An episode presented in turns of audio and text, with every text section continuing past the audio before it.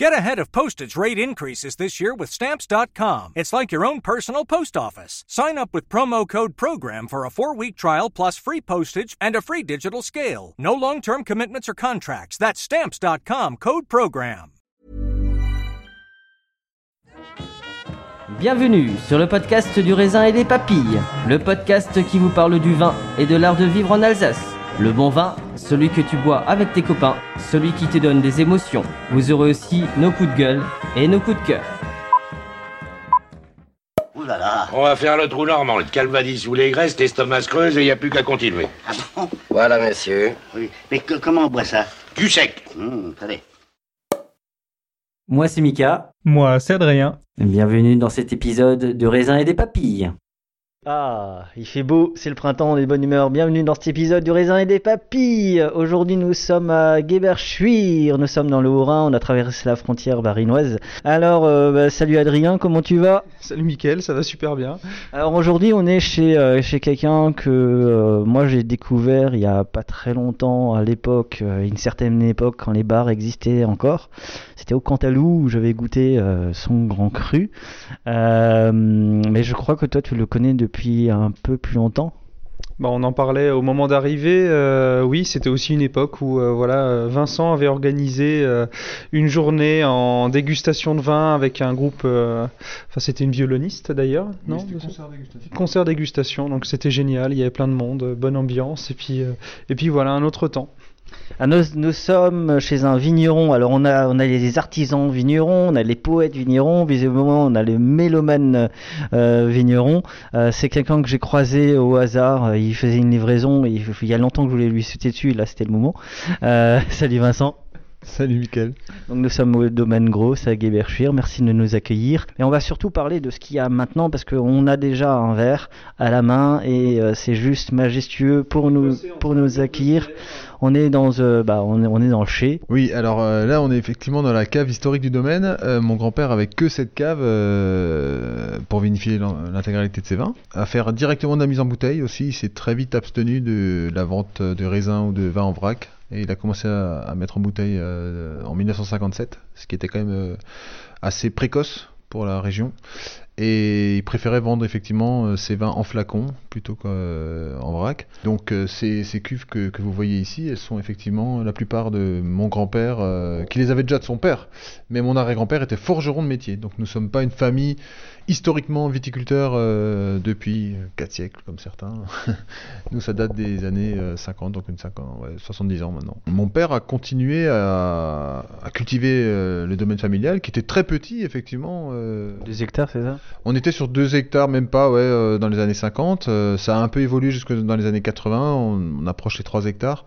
Et mon père a été plus réactif pendant plus de 20 ans, parce que sur ces 3 hectares, euh, au vu de la retraite agricole que touchaient mes grands-parents, il a fallu trouver des jobs, jobs Des annexes et des solutions. Et mon père faisait et aidait mon grand-père à faire le vin, mais vinifiait surtout beaucoup et commercialisait dans ses temps perdus, on va dire. Voilà. Euh, pas trop de hobby euh, autre que faire le vin, ce qui était déjà pas mal. Moi, j'arrive sur le domaine euh, dans les années 2005, où là, on se retrouve à peu près à 4 hectares et demi. Le domaine avait guère évolué euh, en termes de surface, mais mon père s'octroyait surtout à la vinification toujours encore. C'est un point aussi que j'aime bien souligner, parce qu'on m'a dit que c'est important de le souligner un jour, c'est que le domaine, on n'a jamais vendu un seul litre de vin en vrac ni en bouteille, ni en. Donc, c'est, à ce qui paraît, c'est, bien. Et de, de 2000 à, maintenant, enfin plutôt aux années 2015, on est monté avec beaucoup de fermage à 10 hectares de vignes. Et on se stabilise euh, sur cette surface parce qu'en biodynamie, c'est déjà pas mal de travail.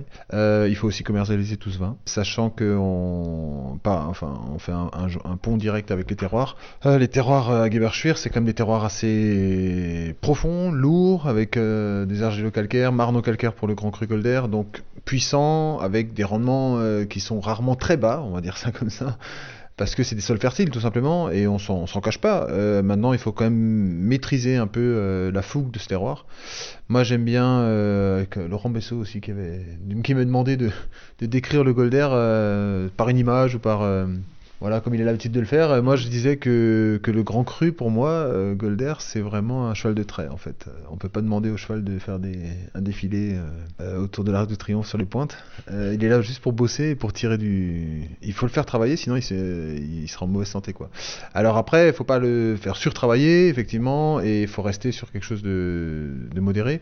Et c'est vrai que sur ces terroirs-là, on a toujours excellé par les styles assez liquoreux, notamment les vendanges tardives, parce que c'est des beaux terroirs, euh, comme bien d'autres en Alsace. Il y a des terroirs euh, qui sont, euh, comment dire, par prédilection, euh, des terroirs à, sucre résiduel, à botrytisation, et, on peut faire des belles vendanges tardives, effectivement, sur ce Golder et sur les terroirs de Gewershire. À l'inverse, pour vinifier en sec, bien mûr, ben, ça a été toujours un peu délicat de fermenter des vins au bout des sucres. Donc on aura toujours, on a toujours eu par expérience pas mal de, même sur des restings, des petits sucres résiduels, 3, 4, 5 grammes, 6 grammes selon les millésimes, des fois même 8 ou 10, mais ça goûte bien. Mais j'avais pour ambition de pouvoir faire des vins vraiment exclusivement secs et pour pouvoir ensuite euh, vinifier sans soufre et sans intrants. Sans intrants, c'était pas un souci, mais sans soufre euh, avec un peu de sucre résiduel, j'étais pas trop rassuré, on va dire ça. Et la macération, pour moi, était vraiment euh, l'issue. Euh, j'ai découvert les vins de confrères comme euh, Rich ou, ou Christian aussi.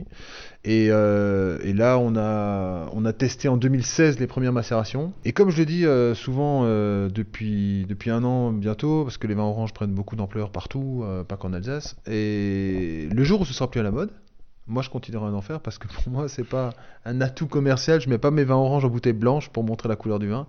Mon but c'est vraiment de faire du vin sec en fait. Euh, et je me suis trouvé un style dans cette dans vinification parce que c'est beaucoup plus serein pour moi. Je, termine mes sucres en fin de macération euh, et, je pense qu'il y a spécialement du vin orange. D'ailleurs, le vin que je vous ai donné n'est pas spécialement orange, n'est-ce pas?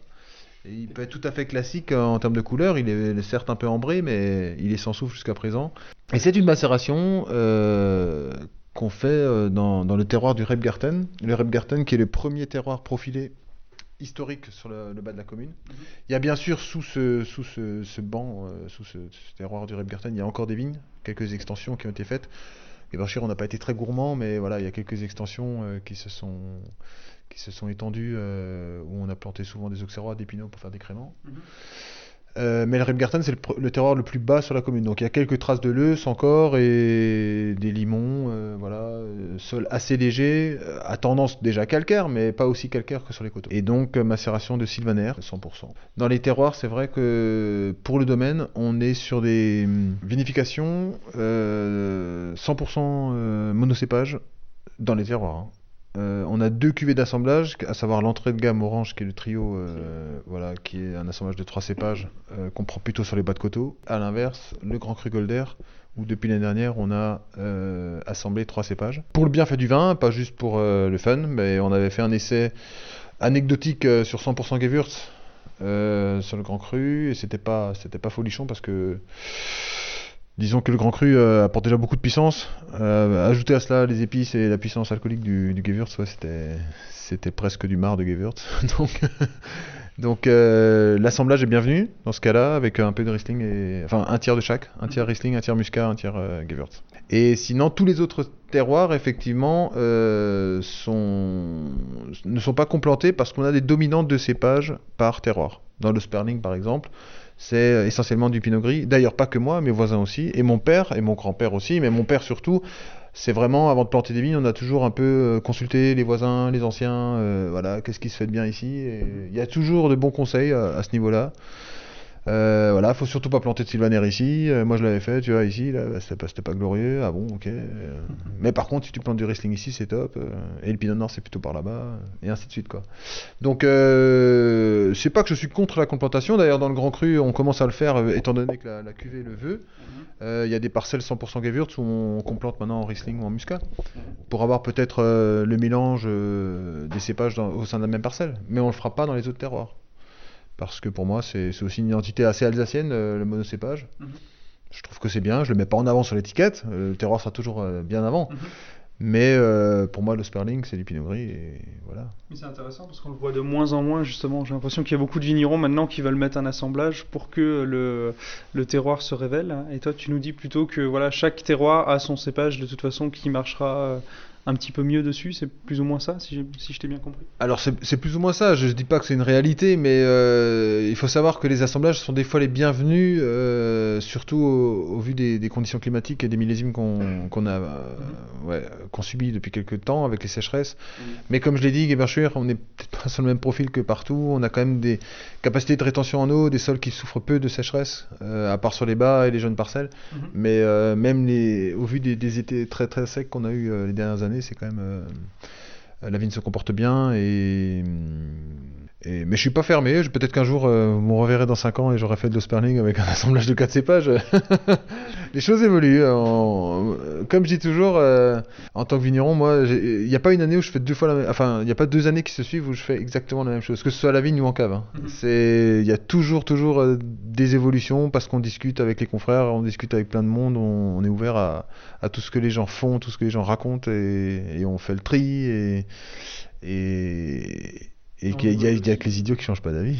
En même temps, quand on parle d'évolution, en 2005, quand t'es arrivé, euh, si on t'avait parlé de vin orange, euh, t'aurais dit euh, c'est quoi ça? Exactement. Je pense que j'aurais été très surpris. euh, je me serais sans doute pas lancé dans cette aventure-là. euh, mais si on m'avait déjà dit à l'époque que ça permettrait de, pour moi de faire des vins exclusivement secs, euh, d'ailleurs c'est ce que vraiment m'ont expliqué mes, mes confrères. hein, euh, je trouvais ça génial euh, tout ce que j'avais goûté euh, avant d'en faire et et en fait, euh, souvent on me disait mais comment tu fais ton pinot noir Euh, Je dis ben mon pinot noir, euh, bah, je, ouais, je, je l'encuve et après ça, mais ça fermente bien, ouais ouais. Tu fais du sans soufre Je dis bah oui oui. Et tu filtres pas des fois Ouais ouais, ça m'arrive.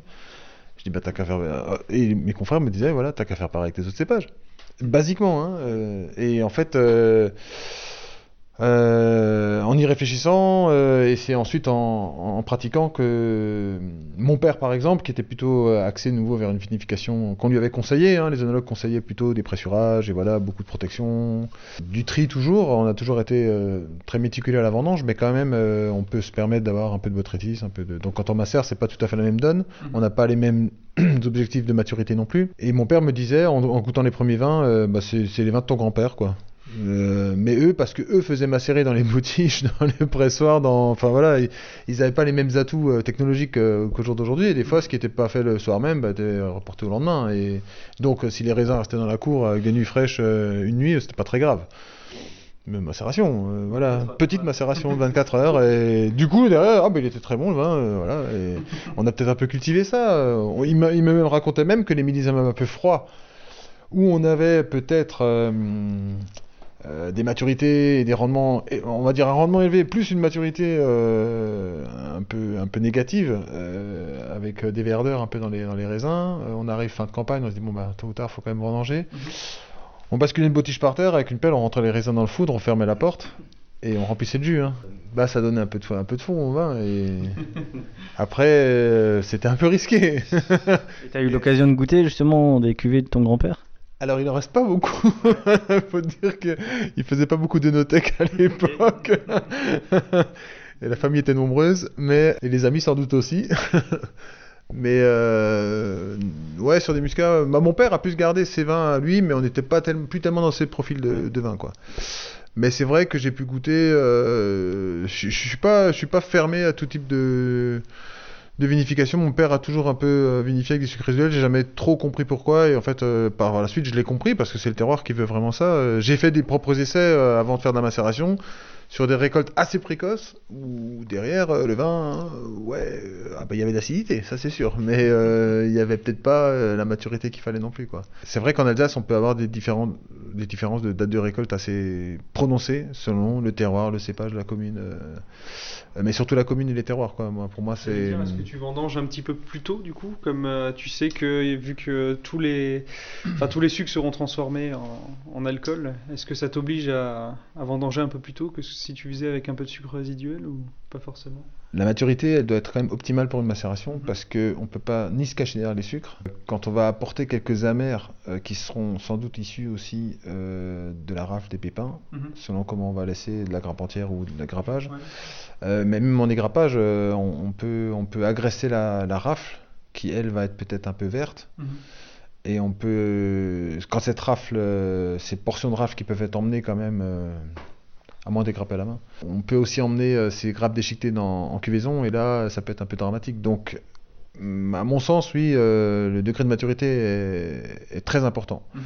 Et pour ça, on a des pratiques viticoles qui, qui poussent à, à avancer le degré de maturité phénolique, notamment le non-rognage qui est pour nous euh, capital, parce qu'en fait là, euh, on a les maturités phénoliques qui sont très précoces avant, avant la montée des sucres, des fois un peu trop élevés.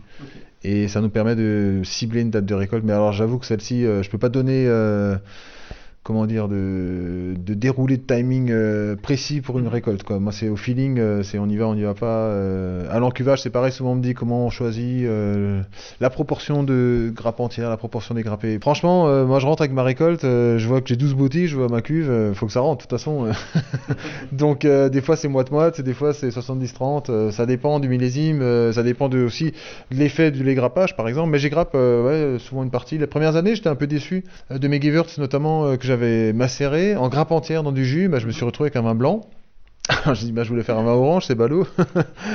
Et au final, euh, voilà, m'a conseillé aussi. Il m'a dit si tu veux de la couleur, faut un peu agresser la peau, quoi. Mais c'était pas un but ultime non plus la couleur. Euh, c'est vrai que on change un peu tous les ans. Et du coup, là, on est sur, euh, alors pour euh, l'inauguration, on est sur de, de ce podcast, on est sur le Rebgarten, c'est bien ça, à Rebgarten en amphore. Alors justement, peut-être faire une redite sur l'amphore. Qu'est-ce que ça, euh, qu'est-ce que selon toi ça apporte de- au, au vin? Alors là, on est on n'est pas tout à fait sur des amphores, on est sur des jarres en grès. Ce qui est très différent parce que l'amphore c'est de la terre cuite et qui n'est pas cuite aussi forte que euh, ces jarres-là en question. Les jarres en grès peuvent être cuites euh, plus fortes, jusqu'à 1300 degrés. Donc plus on va cuire fort, plus on va fermer la porosité de la jarre. Et là, on est sur une porosité qui est presque un peu plus fermée qu'un foudre, mais qui est un peu plus lâche que l'inox. Et euh, c'est des petits volumes. Avant ça, on, on vinifiait ces volumes su- souvent sur des cépages un peu cristallins, le sylvaner, le muscat, ou là-bas il y a un essai sur du pinot noir, mais le muscat notamment, on n'aime pas trop le mettre dans des foudres, et en plus, euh, vu les volumes, on n'a pas toujours des foudres petits. Donc c'était souvent voué de l'inox. Et le muscat en inox, eh ben, selon les millésimes, euh, on peut avoir des réductions des fois assez marquées euh, parce que l'inox c'est- réducteur. Quoi. Donc après, c'est pas très grave, mais il faut retravailler le vin derrière. C'est des fois un peu stressant. Et on avait fait un essai euh, sur Mittelweg, muscat. en jarre et c'était assez concluant par rapport à ça et cette année Mittelweg a été plutôt vinifié à nouveau en, en inox pour laisser place dans la jarre au pinot noir parce qu'on a aussi un peu euh, pris un virage par rapport à ça. Le pinot noir maintenant, euh, qui sont issus de nos terroirs à Ronfac, euh, ont abandonné un peu le, le côté barrique. Avant, on était sur des vieilles barriques et moi, j'ai jamais été très à l'aise avec les barriques. Souvent, on me demande, on n'est pas très spécialiste en Alsace. hein. On prend les barriques, on appelle le tonné, on dit voilà, t'as un truc qui bosse pas trop et puis voilà.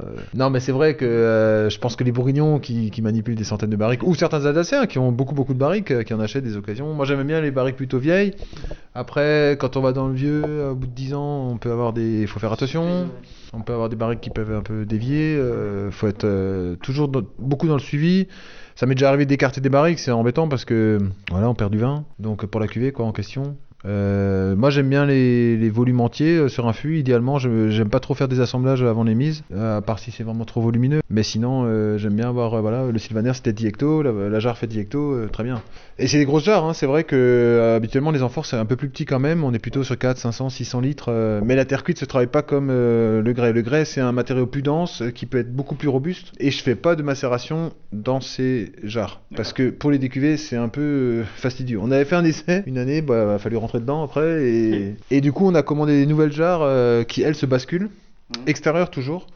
euh, et qui elles vont être vouées vraiment au, au vin rouge, au pinot noir, euh, pour laisser à nouveau place peut-être au muscat euh, dans la 12. Eh ben, tu connaissais euh, les jarres en, en grès? Un petit peu, ouais, ça se fait de, ça se fait de plus en plus. euh, les jarres en grès, beaucoup en terre cuite. Il y a des, il y a des œufs aussi euh, ovoïdes en béton encore, je crois. Enfin, il y a des choses. euh, Et on va goûter, on va enchaîner justement, euh, belle transition pour euh, le pinot gris. Moi je l'aime bien en foudre. Ça fait des années que je le mets en foudre et C'est super précis. Alors justement, euh, ton, euh, ton t'en penses- c'est quoi t- tes impressions? Bah, c'est super précis. C'est, euh, je- tu me diras le, la durée de macération, mais c'est pas, c'est pas justement quelque chose de trop lourd. 30, ah quand même, ah oui. T'as une, t'as une amertume et une texture que t'as en fin de bouche, ce côté tannique un petit peu en fin de bouche, mais qui est assez léger, assez précis, assez fin. Donc je pensais vraiment qu'on était sur quelque chose de beaucoup plus. euh, C'est relativement gourmand aussi. Et, euh, Non mais c'est bien. beaucoup plus court? Ouais, je pensais, ouais, je. Moi aussi. Il y a quand même une belle texture en fin de bouche, mais euh, ça reste euh, très fin, je trouve. C'est, on sort pas sur quelque chose de trop, euh, de trop long. Après, sur les macérations, on, attend, on entend souvent que passé un certain moment, euh, ça commence à, à revenir dans le rang un petit peu, et c'est peut-être ça qui, ce qui s'est passé. euh. C'est vrai. On parle toujours de soit très court, quelques jours, ou que- Ouais. à, à peine une dizaine, ou alors vraiment faut aller au bout du sucre. euh, euh, mais c'est vrai que on le fait sur le pinot noir. En fait, sur le pinot noir, Oui. on, on va au bout des sucres euh, du jus de goutte, on va dire, et ensuite il reste le, le sucre. Et là, deux, deux solutions. euh, soit euh, bah, on va très loin, six mois, on attend vraiment que tout se fasse dans, la, dans la jarre ou dans le, dans la macé- pendant la macération. Soit on décuve, on presse, et là on extrait justement ben, le jus des baies. Et ces sucres vont terminer de fermenter en à peine quelques jours, quelques semaines, euh, et, et vont, ter- vont terminer euh, cette fermentation euh, pour se poursuivre directement sur l'élevage. quoi. Bon, par contre, ça, j'ai mis le nez dedans. euh, c'est un vin orange comme moi j'aime. Tu sais que j'aime les vins oranges. Euh, c'est- euh, Attends, attends. Sylvaner. Neuvik, c'est un adossé au flanc est du village. Euh, donc là, c'est vraiment purement calcaire. Et alors, ce terroir, moi, je, je l'aime particulièrement parce que c'est vraiment euh, la sortie du village euh, côté est. On est protégé des vents dominants. euh, les brouillards aussi s'effacent toujours en, en remontant le long du village. euh, ils viennent pas non plus lécher les, les façades. De... Donc en fait, on a moins d'hygrométrie globalement. Et c'est des terroirs qui botrytisent très peu. Euh, mon père me disait souvent, euh, voilà, vendange tardive dans le Neuvig, c'est même pas la peine d'y penser, quoi. Parce que on n'aura jamais de botrytis. C'est très intéressant justement pour ce cépage en. Et il y a une dominante de ce cépage euh, effectivement dans ce dans ce Neuvig parce qu'on a des raisins qui restent sains très longtemps et on peut donc jouer sur des maturités phénoliques. Et donc c'est Gewürztraminer. Alors, j'avais l'aromatique, je me suis dit à l'instant, je dis putain, il- en fait, euh, tes vins sont très aromatiques. Lui, il était aromatique. Euh, lui, était aromatique. Bon, forcément, c'est des. Alors, C'est vrai que euh, quand même, est connu pour ses muscats dans le Grand Cru. Euh, c'est quand même un cépage qui était dominant euh, dans, cette, dans, ce, dans ce coteau côté nord. Et sinon, on a une dominante de Gewürz. Personnellement, moi, je suis bien content, avant de- d'avoir fait des plans d'arrachage de Gewürztraminer massif, euh, d'avoir fait de la macération de Gewürz, parce que ça a vraiment sauvé ce, ce, ce type de vinification 100% Gewürz. Vous avez sans doute, enfin vous, vous sillonnez pas mal de vignobles. euh, selon les terroirs, on, On en a fait quelques-uns, en effet. quelques-uns. Euh, on n'est pas obligé d'adopter un style de vinification qui peut être euh, à la mode ou comme on, comme on l'a dit euh, précédemment. on a vraiment chaque vigneron peut choisir sa pâte selon ses terroirs et selon.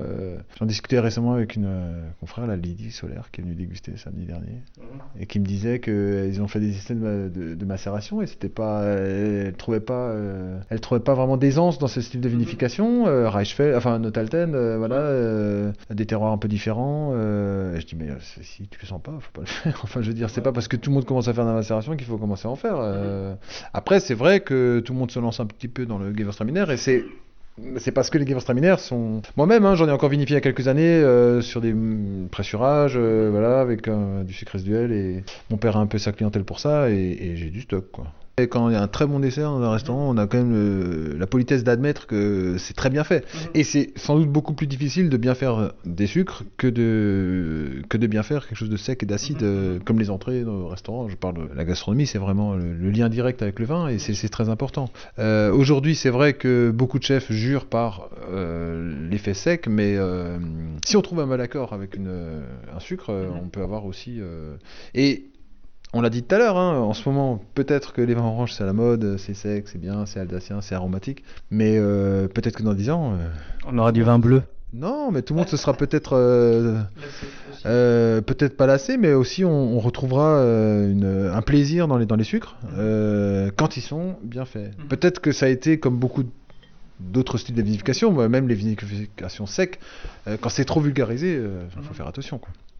Moi, je me souviens d'une époque où euh, n'était pas les champions des vins secs, ça c'est sûr. Mais je goûtais des Riesling où je me disais, ben, euh, j'aime bien l'acidité. Quand elle est trop massive et, que franchement, euh, un peu agressif et qu'on C'est pas agréable. Non, c'est pas agréable. Là, autant je préfère encore quelques grammes de sucre que. Et voilà, après, c'est. Mais tout, tout est lié à un goût personnel. euh, quand vous allez euh, dans les pays scandinaves, euh, eux, ils sont plus sur les vins très secs, très acides. Après, si vous redescendez dans le sud, on a plus d'aisance dans les sucres. Et voilà. Thank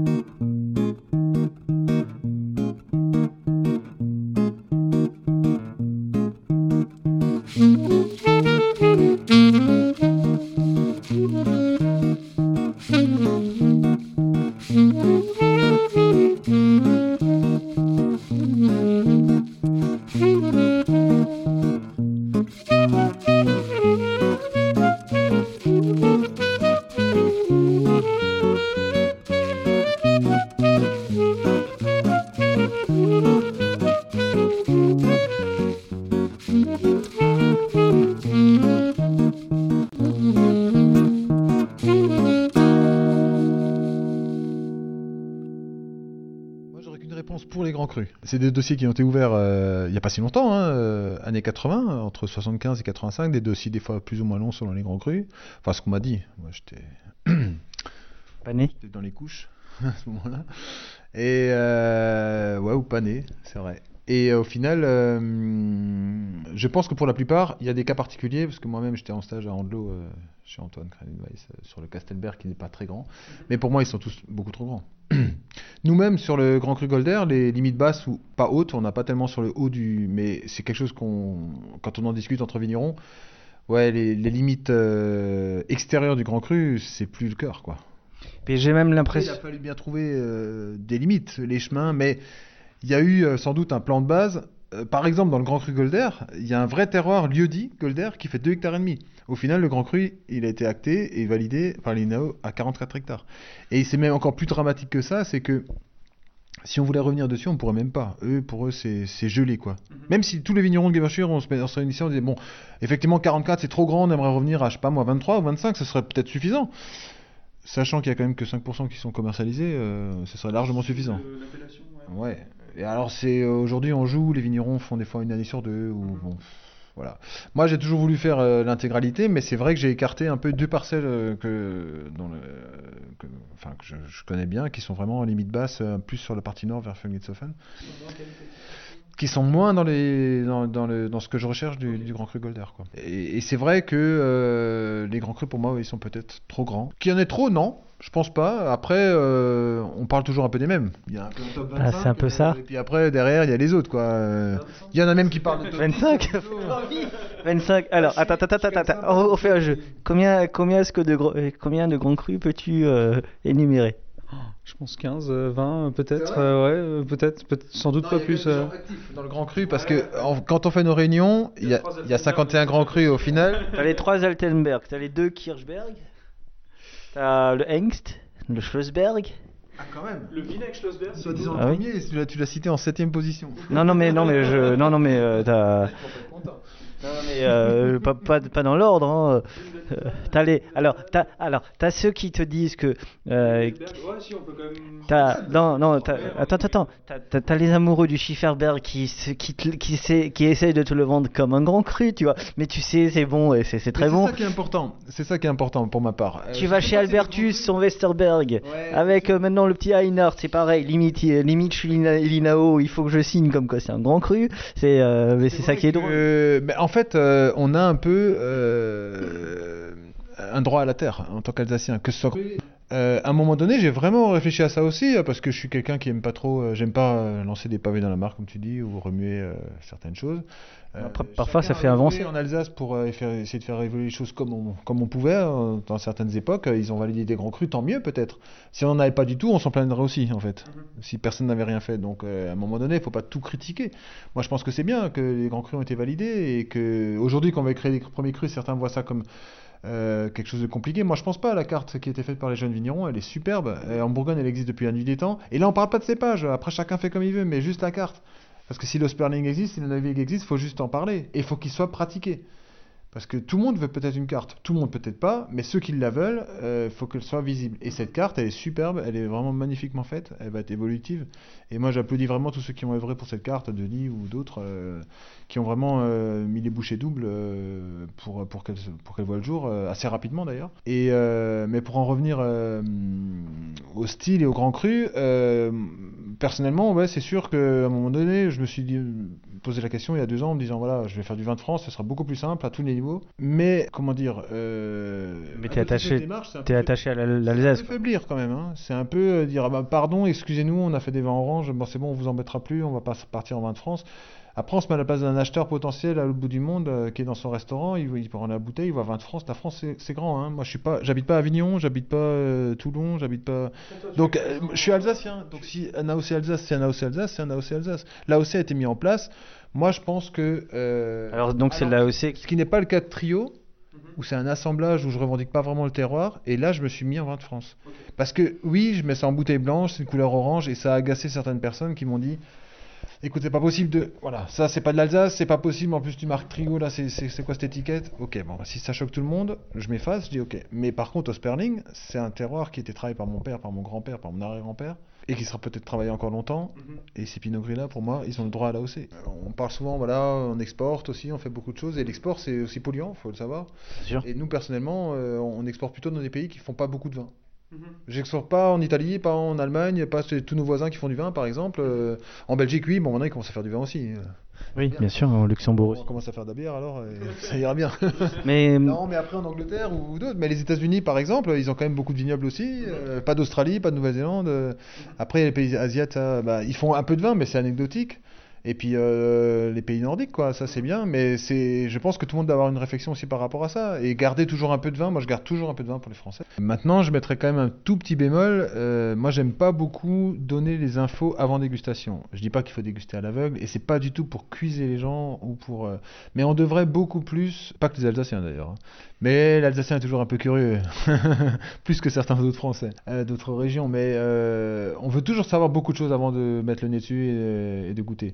Euh, en, en gastronomie d'ailleurs pareil, hein, euh, souvent on le voit dans les restaurants, euh, quand les gens reçoivent une assiette, euh, faut qu'ils sachent exactement tout ce qu'il y a dans l'assiette, sinon ils sont pas capables de commencer à manger.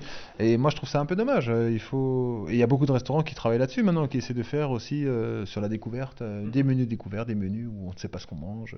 Même manger dans le noir, ça se fait, mais pas en Alsace, mais ça commence. et moi, je rêverais d'organiser une dégustation de vin, de vin d'Alsace, complètement dans le noir. Ouais, c'est possible, bien sûr. Après, c'est vrai que les gens se sentent un peu. euh, on a l'impression de passer un interrogatoire, quoi. Quand on met des verres noirs, des craches noirs, euh, voilà, et on. Oula, qu'est-ce qui se passe? Ou à la bougie. déstabilisé.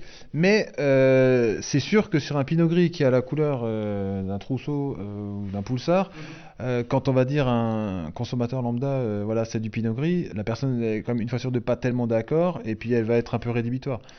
Euh, enfin, disons qu'elle elle va, elle va repousser euh, instinctivement euh, la dégustation. pinot noir, tu mens euh, non. Alors non, j'ai pas dit ça, mais c'est vrai que les gens sont très surpris Mhm. euh, quand au service, ah du rosé ou ah, ah, bah alors ah, c'est pinot noir. Bon c'est léger comme pinot noir ou voilà et mais comment ça pinot gris mais je comprends pas. Alors euh, vous comprenez pas certes. La- ma, ma question c'est pas de savoir si la personne comprend la couleur ou ou, ou est déstabilisée par cette couleur. Est-ce que est-ce que ce, ce vin vous plaît? Vous Est-ce que ça vous fait- Est-ce que ce vin vous plaît Alors euh, c'est c'est rarement non les gens sont souvent en train de dire bah, c'est pas mal quand même. Alors il y aura toujours un effet quand on est connaisseur de vin ou non, et autour d'une table on a 6-7 personnes, il y en a toujours un qui est très connaisseur et les autres qui suivent un peu. Donc ceux qui suivent sont pour moi les avis les plus objectifs. Parce que c'est comme un enfant qui connaît pas, il goûte et il dit ah ouais j'aime j'aime pas. Et là on a souvent un, un bon dialogue qui commence à se mettre en place avec euh, voilà bah non désolé c'est voilà c'est sec c'est amer il y a des tanins enfin c'est ouais c'est un peu un peu déroutant. Et puis la personne d'à côté qui a peut-être pas de référence de Pinot Gris va vous dire euh, Bah, moi j'aime bien. Le seul conseil que je peux donner et c'est pas que voué aux, aux macérations. Ça peut être euh, lié à tous les vins, parce qu'il y a des, vins par, selon les terroirs, euh, notamment les terroirs de granit, qui développent des amers naturellement, sans macérer. Euh, on peut être aussi déstabilisé par ces amers. On se dit, tiens, c'est- amer, quoi, c'est bizarre, c'est pas d'Alsace. c'est- Bah si, c'est d'Alsace, mais c'est des granites. euh, voilà, c'est sol pauvre, ou voilà, très peu de sol. Et là, moi, ce que je conseille souvent, c'est de dire, il faut faire la dégustation à l'aveugle, toujours. Mais pas pour cuiser les gens, mais voilà, je vous sers ça. Parce que si on apporte un vin potentiellement rose ou rouge en disant c'est du chardonnay, mais une fois sur deux, la personne vous dit bah, tu t'es trompé de bouteille, laisse tomber, referme, referme. C'est pas la bonne bouteille. Ok, bon alors, euh, si tu le dis, moi je veux bien goûter, mais la personne est fermée, c'est fini. Euh, elle a fermé toute son objectivité par rapport à la dégustation. Alors que si on dit voilà, je te fais goûter quelque chose, tu me dis ce que t'en penses. Tu me dis si ça te plaît, si ça te plaît pas, et après seulement. Mais en fait, ça, euh, c'est quelque chose. On en parle beaucoup depuis les oranges parce que c'est vraiment visuel en fait. C'est à la couleur, on sert, oh, tout le monde est déjà surpris. Mais ça a toujours existé. Notamment avec les grands crus. Les grands crus, on peut faire goûter des Riesling grands crus. euh, même moi, j'étais bluffé plus d'une fois. On dit, ah ouais, carrément Riesling. Moi, j'aurais jamais dit Riesling. On aurait dit un Chardonnay Bourguignon. ou voilà. Ou... Et, et ça, c'est assez. euh, Mais c'est ça qui est magique dans le vin. Parce que si on faisait. Et c'est- pour cette raison. Enfin, c'est c'est comme ça que j'aimerais ramener euh, les gens dans les caves des vignerons et pas dans les gondoles de supermarchés. J'ai rien contre les supermarchés, mais bon, c'est pas mon endroit favori. Favori. Euh, Enfin, je me sens pas toujours très bien. Et justement, alors, Euh, au final, euh, c'est comme ça qu'on peut les ramener parce que euh, juste avoir un produit standardisé sur un rayon, euh, ça, tout le monde sait faire. Il y a certaines appellations et quand ils goûtent, ils disent bah voilà cette appellation-là, ça doit goûter comme ça, c'est forcément exactement la même chose, euh, donc on va utiliser les mêmes levures, on va faire exactement la même façon. et On c'est peut un pas peu tout standardiser, il faut arrêter de. Voilà, il y a aussi des gens qui ont des projets de, de pouvoir euh, euh, maîtriser la couleur des yeux de leur progéniture. Bon, bah, si, ça, si ça les rend heureux, moi je trouve ça un peu, un peu triste, mais. Il y a je une pense part que de magie dans la vie avec euh, tout ça, c'est des moments uniques, euh, la naissance d'un vin, la naissance de, de tout. et, et il faut qu'il y ait du mystère, il faut qu'il y ait des... Ah bah tout compte fait, voilà, c'est... Ah là, le Sperling cette année, bah, il est très coloré, tiens, il est presque comme un pinot noir qu'on avait il y a 25 ans, euh, un peu clairet, et bah ouais, bah, pourtant c'est du pinot gris, et puis c'est comme ça. Et il faut savoir qu'il y a 25 ans, peut-être qu'il y avait un peu de pinot gris dans les pinots noirs. C'est surtout ça qu'il faut préciser. on savait pas forcément ce qu'il y avait dedans.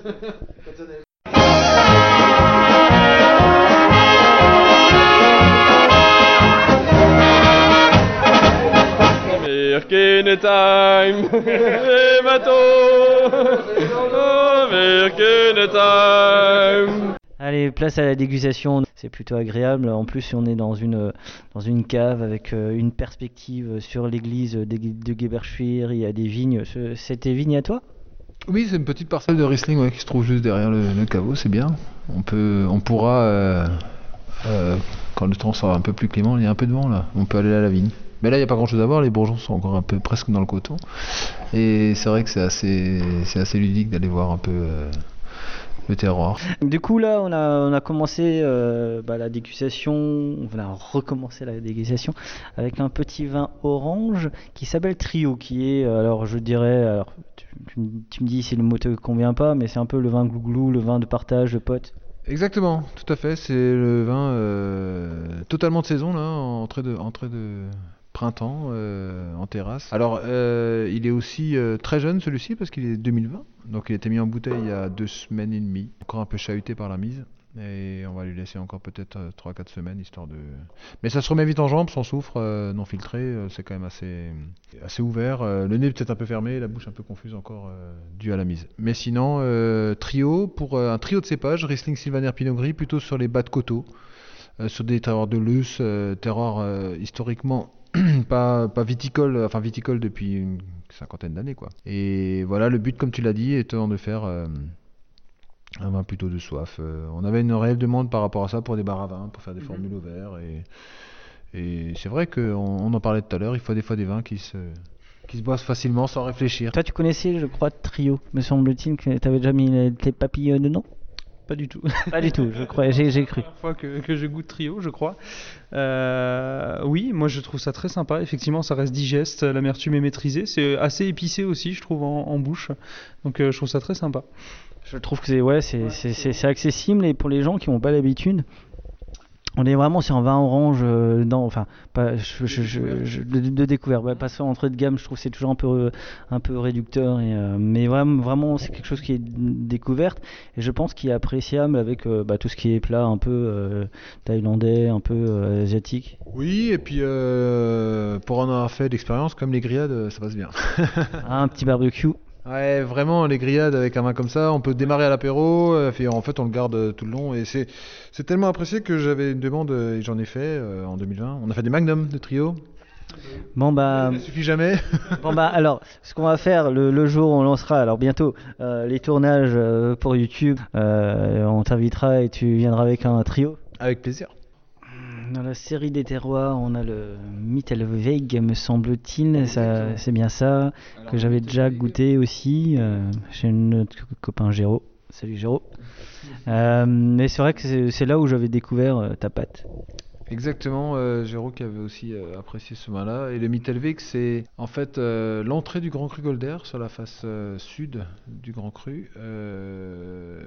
C'est un des terroirs cadastrés. Et quand j'ai commencé à faire ce premier muscat en macération dans ces terroirs, parce qu'on a nos plus beaux muscats effectivement dans cette, cette veine-là de la commune, on l'a nommé non pas Grand Cru, parce que j'avais je me suis un peu affranchi en fait de, des dégustations grand cru sur ce vin et, et depuis euh, je reste sur euh, l'appellation plus le dit euh, Mittelweg que grand cru.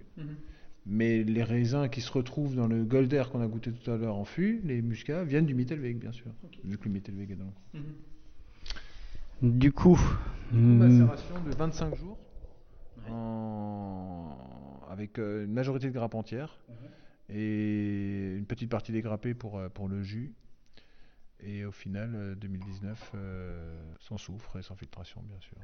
que représente l'arbre bleu sur l'étiquette? Ah, c'est bien, j'attendais la question des dessins. Euh, on, a, on a maintenant une politique d'étiquetage, en fait, mis à part pour Trio. Par exemple, Trio, c'est une étiquette, euh, on va dire, où on change juste le millésime tous les ans. Donc une étiquette plus graphique. Et, et les dessins, en fait, on a un dessin par millésime. Et les dessins sont faits par nos artistes familiaux, euh, à savoir mes enfants. Donc, euh, Tes enfants, alors si je peux demander, t'es pas obligé de répondre, ils donnent t'en as trois, ils ont quel âge? Alors, euh, c'est les deux années qui s'occupent des dessins, parce que le petit euh, Antoine, il a 3 ans et demi, c'est un peu plus abstrait. Ce serait drôle aussi de faire une étiquette. Alors, c'est assez drôle, mais c'est- je sais pas si c'est vendeur. et non, là, ils ont, euh, là, maintenant, ils ont 9 et 10 ans. Ça, c'était le dessin de l'année dernière. Ça, c'était Louis qui l'avait fait quand il avait 7 ans. L'arbre là était fait par. Ouais. C'est un cep plutôt, arbre, cep, ouais, on sait pas trop. Je crois qu'ils voulaient représenter un cep de vigne, ouais. Alors ils font pas des dessins spécialement pour les étiquettes. Maintenant ils commencent à, à s'orienter. On a déjà 20 qui est un peu dans les tuyaux aussi, euh, parce qu'il faut trouver le dessin. Comme on fait la mise dans un mois. C'est un peu stressant, mais j'aime bien ce côté. Moi aussi, ça me fait changer tous les ans d'étiquette et et il y a un dessin par millésime. Puis bon, on va, on va pas se raconter. Tu- Je pense que tu gardes des quelques, quelques bouteilles pour, euh, pour la postérité. Et puis, Garde, euh, quelques bouteilles. Et j'ai surtout gardé les originaux des dessins. puis c'est ça qui est Ils génial. sont sur des feuilles à 4 qui sont pas aussi petits que ça. Hein, euh. Ah, ça, les, ça les surprend au début ouais, de voir leurs dessins sur les étiquettes. euh, ouais, ils sont assez. euh, Mais je trouve ça plus plaisant que de leur faire des cuvées qu'ils n'ont pas le droit de boire en plus. Le, le papa a les yeux qui pétillent aussi quand il en parle, ce qui est normal. Mais euh, ouais, moi je t'aurais, moi j'aurais pas pensé que. Moi je me suis dit tiens le graphiste il est, il est drôlement sympa. Non, parce que ça fait de, de très jolies étiquettes justement, et c'est très bien. C'est. Bravo. Ouais, C'est les, carrière euh, bah, on leur souhaite. Après s'ils sont moins digital que les autres, c'est très bien aussi. hein. Du coup, ce Mittelweg, alors euh, Mittelweg, parce que je vais pas le dire en anglais, Mittelweg, Mittelweg, c'est le, c'est le, c'est le chemin du milieu. En traduction littérale, ouais, tout à fait. Et Reb, euh, Reb, euh, Rebgarten. C'est jardin. des vignes, euh, contraction de Reben. Ah, Reben, Ouais, Rebgarten. Ouais. Bah, des Rebgarten, il y en a un peu. Il y en a pas qu'à Geberschur. Hein. Il y en a un en de l'eau aussi. c'est vrai. Donc là, le Mittelweg, on a une aromatique qui est très expressive au nez. Euh, que Tu ressens en fin de bouche aussi. tu as de nouveau ce côté muscat qui revient en fin de bouche. Tu as beaucoup de fraîcheur, mais assez de rondeur. Enfin, je trouve qu'il y, a il y a quelque chose d'assez rond. Ouais. Il y, a une- il y a une amertume qui est assez présente, ouais. Alors, des amers. euh, Mais qui n'est pas que, enfin que moi j'aime beaucoup. Je trouve que me ramène, qui ramène une structure, mais aussi un équilibre entre l'aromatique et l'amertume. Alors, faut savoir que les, les muscats, quand ils sont vinifiés très secs, euh, même en pressurage, euh, on a souvent des amers. Notamment à Geberschur sur des marnes calcaires. Après, je, je connais pas trop les vinifications de, sur d'autres terroirs, mais quand même, euh, comme me le précisent des fois les gens qui, les, les vignerons qui ont des terroirs gra- de granit, qui me disent que les granites apportent des amers. Quoi. Et ces amers-là, ils sont là, ils doivent être mûrs et bien, bien euh, insérés dans le vin euh, et bien euh, mariés aux, autres structures du vin, les acides. Mais j'aime bien préciser que le Mittelweg, c'est pas seulement un muscat de macération, parce que si j'avais pris des muscats que j'utilise par exemple pour mon pétnat en automnel, euh, en bas de coteau sur des plaines et que j'avais fait une macération, ce serait vraiment pas le même rendu, étant donné que le Mittelweg, on est dans le Grand Cru, il y a un vrai effet minéral, pour moi c'est un grand vin de gastronomie. Quoi. Euh, et en plus de ça, je parlais du muscat automnel, euh, là-dedans il y a à peine 5% de- sinon c'est 100% petit grain Alsace, blanc et rose, et c'est la particularité vraiment de ces muscats dans les marnes calcaires euh, du Golder. C'est bon. hein. Les poissons, c'est très bien. euh, avec des poissons et des fromages. Les poissons et les fromages, ça marche vraiment bien. J'ai pas tellement de retour sur des viandes. Euh, après, quand on l'a adopté, euh, si on intègre bien ses amers et tout Des ça, poissons un peu gras. hein. passe bien. hein, euh, ouais. Poissons plutôt gras, style euh, macro, euh, ce genre de choses. ouais, fruits de mer aussi. J'ai j'ai déjà fait sur des huîtres, c'est très bon. Franchement, ouais, ouais, c'est assez hallucinant. euh. L'amertume me rappelle un peu le côté houblonné un petit peu. Enfin, il y a certaines bières qui sont un peu dans cet euh, esprit-là. Je suis d'accord. le- Il y a beaucoup de clients que, en le dégustant, surtout quand il est un peu à température, euh, sont un peu déstabilisés parce que alors je comprends pas euh, là c'est un peu cidre un peu on dirait de la bière aussi enfin c'est un peu ça- je dis bah c'est bien ça fait les trois du coup d'un d'un seul ça fait 20 bières cidre et puis voilà C'est ça. Allez, place au troisième. Du coup, on est sur euh, le Sperling. on a goûté aussi tout à l'heure en, en cave en 2020 et là on est sur 19 Euh, macération aussi de 25 jours euh. Alors là il y a plus de proportions en égrappage par exemple mais euh, c'est aussi lié à une- un défaut de place et euh, Ah oui, tu parlais de l'effet millésime sur la couleur, oui, là, on est complètement. Oui, ça n'a rien à voir. vois c'est clair.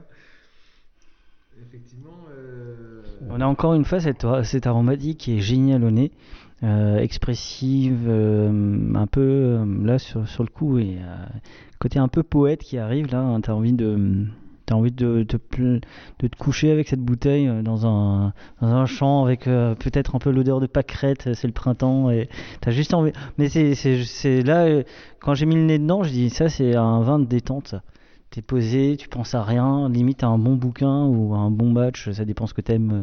T'aimes le, ouais, c'est plus cérébral ou sportif, mais mais juste passer du temps. Mais je crois que c'est le genre de vin que tu bois, mais finalement peut-être avec toi-même. Toi, toi, tu peux partager forcément, c'est un vin. Mais de temps en temps, c'est vrai que tes cuvées perso de temps en temps.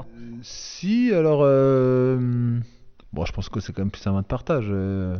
Par rapport à ce que tu dis, euh, le boire tout seul, euh, moi, moi, j'aurais plutôt misé sur Golder, mais après, euh, c'est un avis personnel. Euh, le Sperling, ouais, c'est Si on est longtemps tout seul, on peut en enchaîner sur un deuxième. c'est sûr.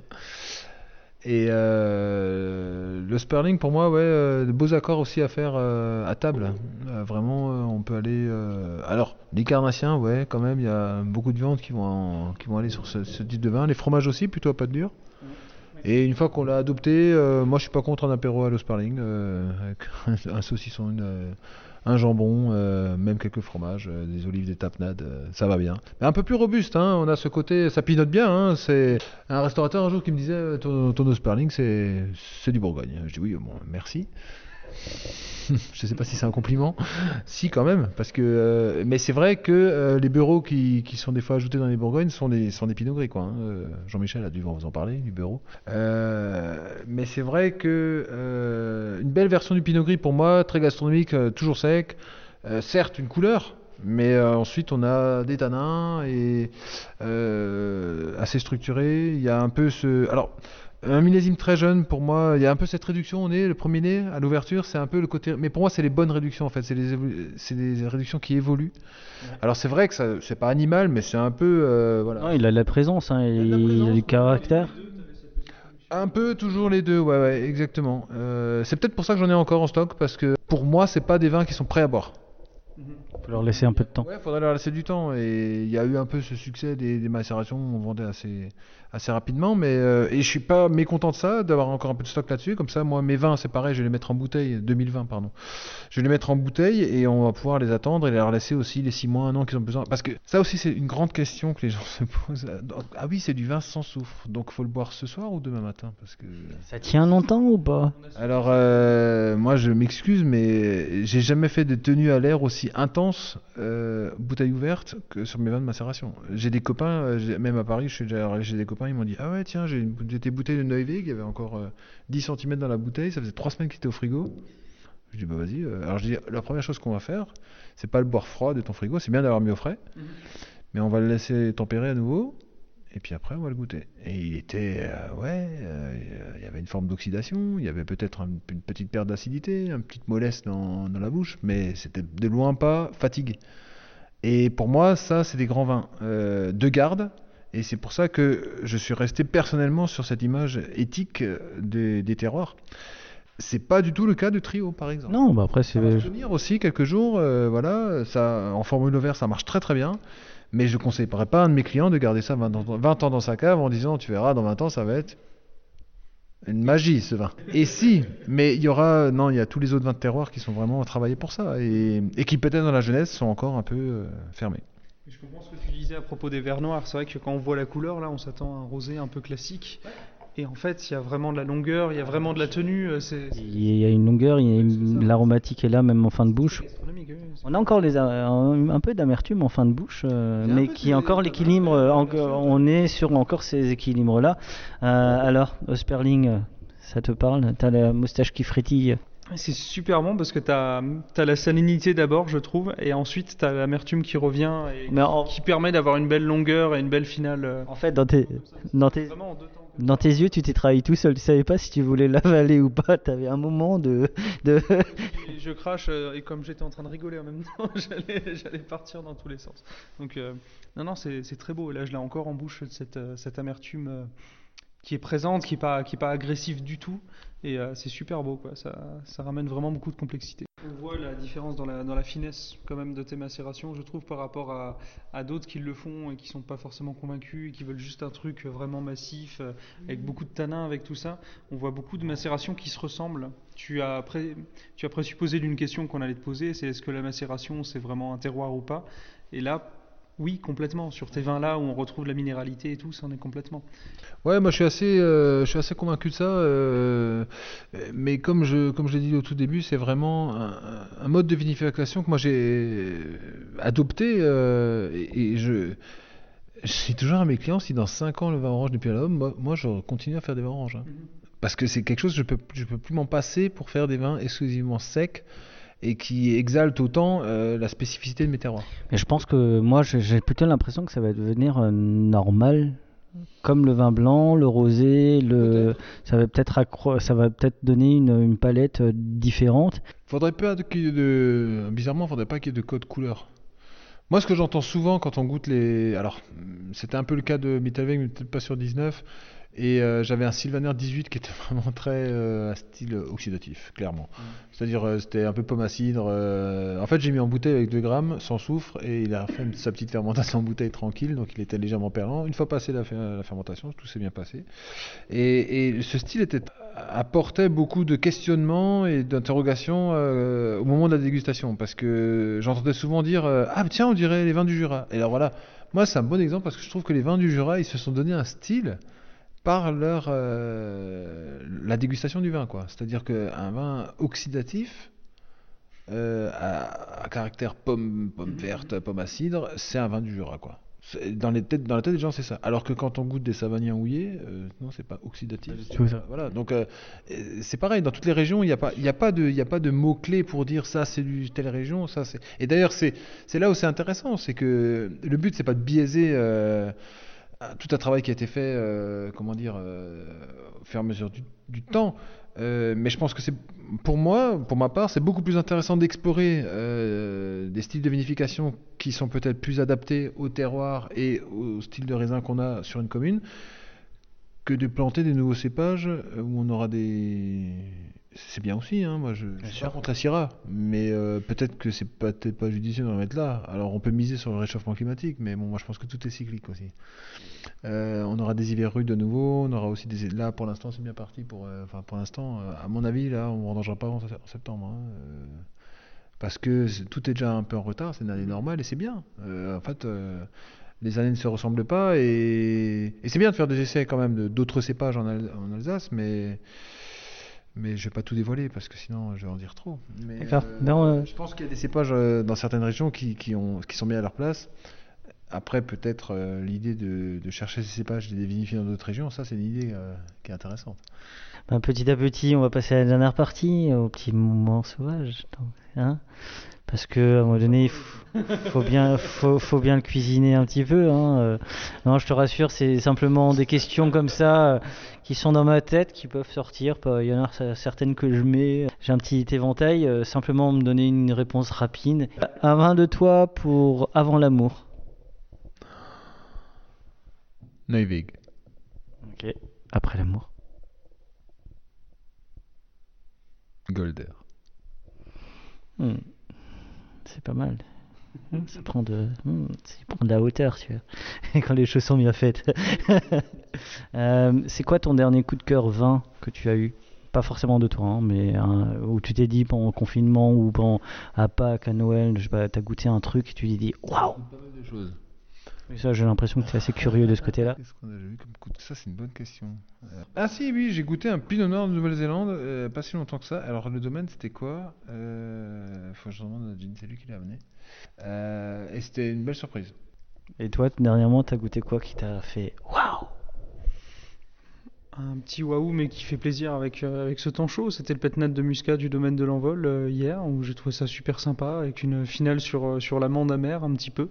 Donc ce côté floral au nez qui était très très bienvenu à 11h30 un dimanche ensoleillé, et, puis avec quand même un petit peu de fond, donc très très sympa. Ben moi, je vais partir sur une bière. Je vais pas partir sur un vin, sur une bière, parce que j'ai goûté la dernière, grâce à toi d'ailleurs, la bière de printemps de chez l'Altruiste. La petite ambrée, euh, un petit peu une belle aromatique, euh, c'est c'est quelque chose. Euh, les altruistes, ils sont à Chervillers. Ils font des bières un petit peu différentes. De... Ah, ils, ils sont très classiques, mais en même temps, ils sont créatifs dans, le- dans, dans, dans, le- classicisme. Je trouve ça génial. Ils sont relativement accessibles, et puis ils sont d'une enfin Julien moi c'est je peux l'écouter parler bière euh, tu- pendant des heures c'est toujours très intéressant très cérébral c'est quoi ta, ta recette du bonheur? Ma recette du bonheur, en combien de points Euh, une recette hein, quoi Bah, Je pense qu'il faut profiter euh, des bons moments entre amis, autour de toujours d'une bonne bouteille. Ça, c'est très important. Et euh, ouais, être bien entouré, je pense que c'est la clé. Que ce soit au niveau professionnel, au niveau familial, au niveau des amis. euh, quand on est bien entouré, on se sent bien. Et au final, on est bien. Donc on est heureux. j'aime beaucoup Tes trois astuces pour un ventre plat pour l'été, ça me fait penser à ça. alors donc du coup tes trois astuces pour en mettre en place Tu es- es-tu sportif? Le soir ou le matin? Le soir ou le matin Euh, non on va, on va éviter Euh, mais non c'est important les clés du bonheur les champs oui. Euh, bah, du, du coup, je vais poser la, la question d'IRH. Euh, trois mots pour définir ton domaine. Calcaire. Euh, macération. Hmm. Nature. Et euh, dernière question, un petit peu plus sensible. Dans 20 ou 30 ans, qu'est-ce que tu voudrais, qu'est-ce que tu voudrais que tes enfants disent de toi? Bah, qui, me trouve cool, à tout âge, que ce soit maintenant ou dans 30 ans. Et t'aimerais qu'il y en ait un ou une qui reprenne le domaine? Ah, idéalement les trois. Idéalement le 3. Euh, reprennent ou On fasse quelque chose, peut-être différent. Fructifier, euh, même euh, au travers d'une autre personne. On n'est pas obligé de, de- de travailler sur un domaine pour euh, en faire la gestion. Aujourd'hui, il y a beaucoup de gens qui veulent faire du vin et qui n'ont pas de vigne. Il y en a beaucoup qui ont des vignes et qui veulent pas faire du vin. C'est bien, c'est un bon équilibre. Bah, Je te remercie. Est-ce que tu as passé un bon moment avec nous? Ah oui, très. Un peu court. Mais Un peu court emploi du temps qui, le- qui malheureusement va écourter ce moment. On a vécu quand même une bonne matinée, on a dégusté de très belles choses, on a voilà, c'est toujours un plaisir d'aller dans le Haut-Rhin même, et c'est un barinois qui le dit, hein, comme quoi les choses évoluent. Bon, j'aime bien titiller un petit peu. Alors imagine-toi le jour où on fera un vigneron lorrain, alors lui, je, pense- je pense que lui, il va... Mais bien sûr. Euh, comment as-tu vécu cette matinée? Ah, c'était très bien, très rapide effectivement. On n'a pas pu faire un tour des vignes et euh, tout ça, mais c'était très très bien.